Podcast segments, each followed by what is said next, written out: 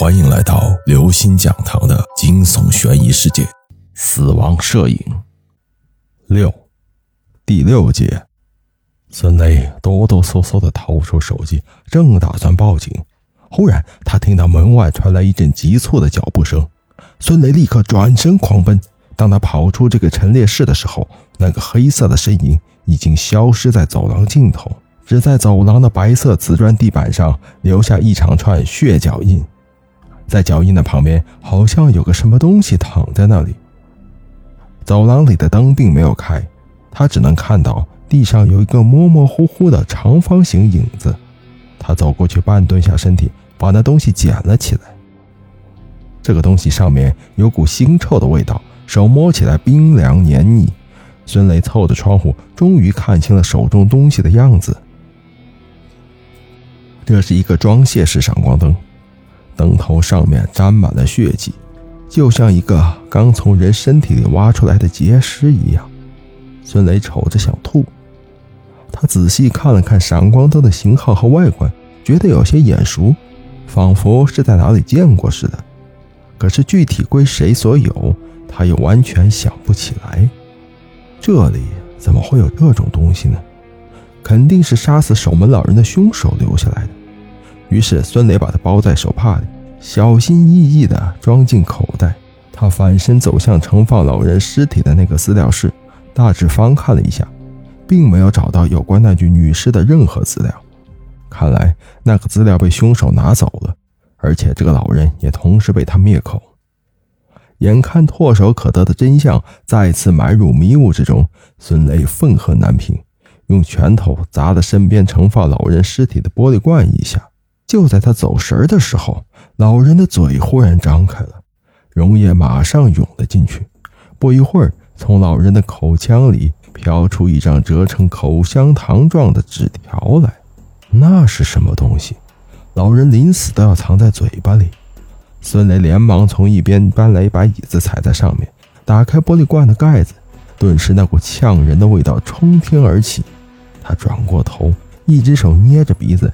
另一只手迅速从臭不可闻的溶液里把纸条捞了出来，他仓皇地跑进洗手间，打开水龙头，用带有强劲压力的水流反复冲洗着那个外侧包有防水膜的纸条和自己臭气熏天的手掌。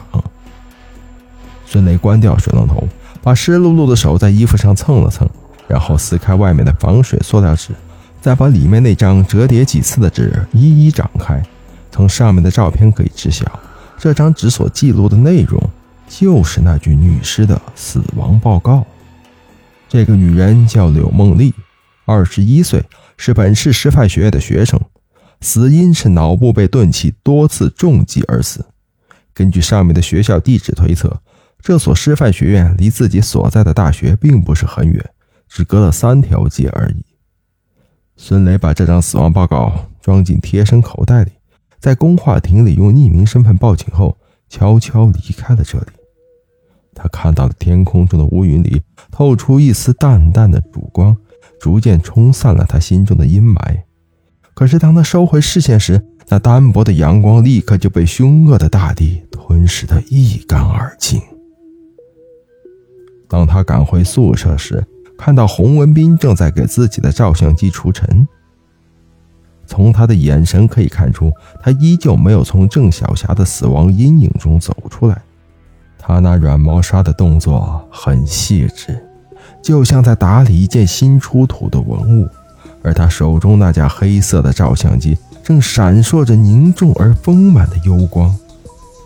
在别人的眼里，这束光平缓柔和，看起来很舒服。可是孙雷却觉得这道光和棺材反射的光。是如此相似，以至于它周围流动的空气中也夹杂了些许尸臭和死亡气息。照相机的各个部件和清洁工具摆放了满满一桌，唯独没有闪光灯的影子。孙雷不由自主地捏住口袋中的闪光灯，心猛然抖动了一下。文斌，你的闪光灯到哪儿去了？孙雷小心翼翼地问道。洪文斌擦拭相机的手腾地停住了，缓缓抬起头来，歪着脖子审视着孙雷的脸，露出一个略带僵硬的笑容。你问这个干什么？孙雷觉得那个笑容里没有一丝人气，反而充满了阴森和不可知的危险。他默默向后退了一步，如临大敌的盯着他。你告诉我，你的闪光灯哪儿去了？孙雷调高了声调，再次问他。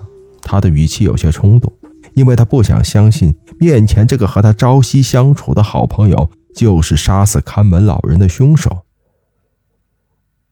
这和你有什么关系吗？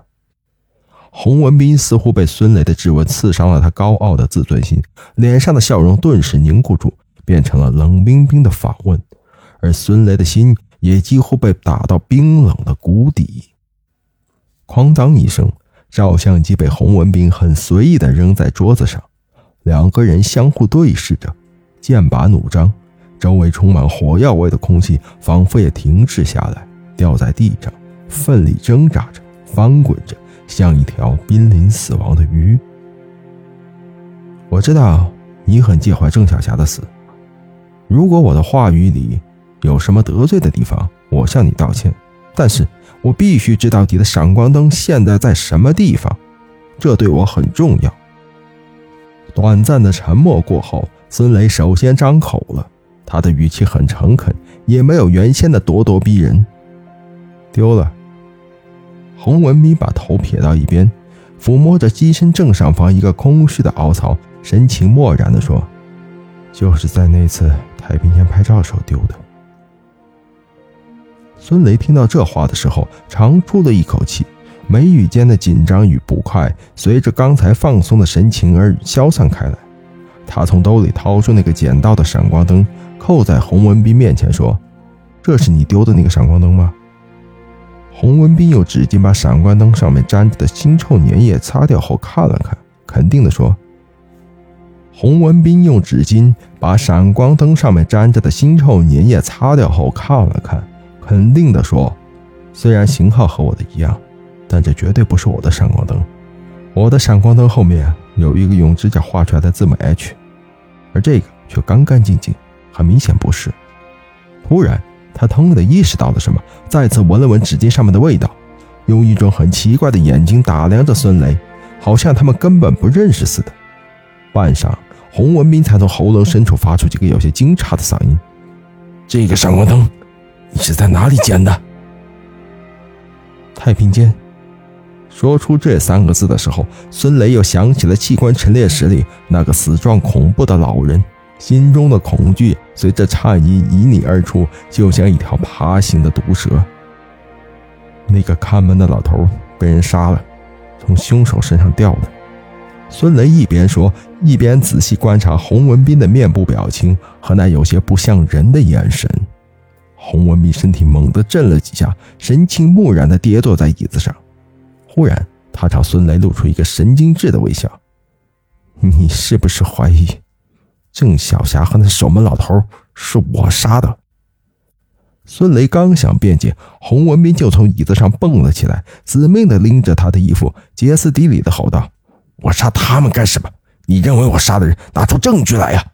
你刚才说话的口吻是什么意思？是犯人吗？”洪文斌用力的把孙雷推倒在地，怒气冲冲的摔门而去。孙雷怔怔的看着他的背影，知道自己和他的友情算是彻底破裂了。各位听众朋友，本期节目到此结束。如果您喜欢，请关注、订阅、点赞、转发四连击，谢谢您的支持，我们下期再见。